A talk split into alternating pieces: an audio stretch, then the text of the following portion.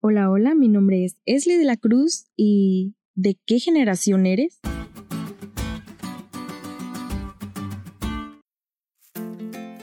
Feliz sábado. Espero que estés disfrutando este día a lo máximo en comunión y compañía con Dios. Hoy comenzamos con la segunda lección de este trimestre. Y venga, vamos a repetir el versículo de esta semana, que encontramos en Primera de Corintios 10:11 y dice así: Y estas cosas les acontecieron como ejemplo, y están escritas para amonestarnos a nosotros, a quienes han alcanzado los fines de los siglos. La traducción del lenguaje actual dice así: Todo eso le sucedió a nuestro pueblo para darnos una lección, y quedó escrito en la Biblia para que nos sirva de enseñanza a los que vivimos en estos últimos tiempos. Es increíble ver por cuántas generaciones han pasado tantos mensajes y enseñanzas y ver cómo el mensaje de Dios no cambia. Los que cambiamos somos nosotros. He visto y escuchado muchas cosas que hacen referencia a eso de los millennials, centennials y todo ese show que la verdad no entiendo. Así que investigué un poquito. Estas generaciones se definen por los años en que las personas nacieron y en los comportamientos que la mayoría tiene.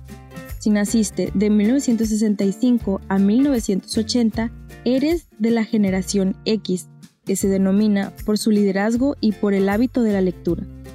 Si naciste de 1981 a 1997, eres generación Y o mejor conocida como millennials. Esta generación se denomina por tener una gran fuerza laboral y de consumo. Y por último, los nacidos en 1998 en adelante que son la generación Z, Centennials o generación de cristal, que se caracterizan por ser una generación que es muy diversa en cuanto a pensamiento y como lo dice ahí, por ofenderse.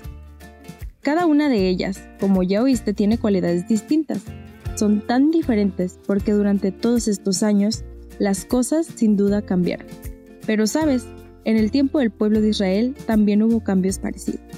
Esta semana estudiaremos los comportamientos del pueblo de Israel y de sus dirigentes cuando pasaban por diversas pruebas en su camino a la tierra de Canaán, y también veremos cómo el pecado derrumba generaciones completas. Nos compararemos con el pueblo de Israel siendo nosotros el Israel actual y veremos cómo, aferrándonos en las manos de nuestro Dios, las pruebas, los pensamientos y el tiempo se pueden superar y podemos llegar a nuestra tierra prometida, la Nueva Jerusalén. Como siempre, Dios nos hablará de una manera asombrosa a través del estudio de esta semana.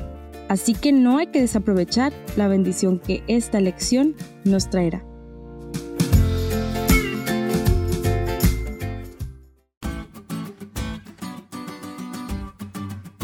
¿Te diste cuenta lo cool que estuvo la lección?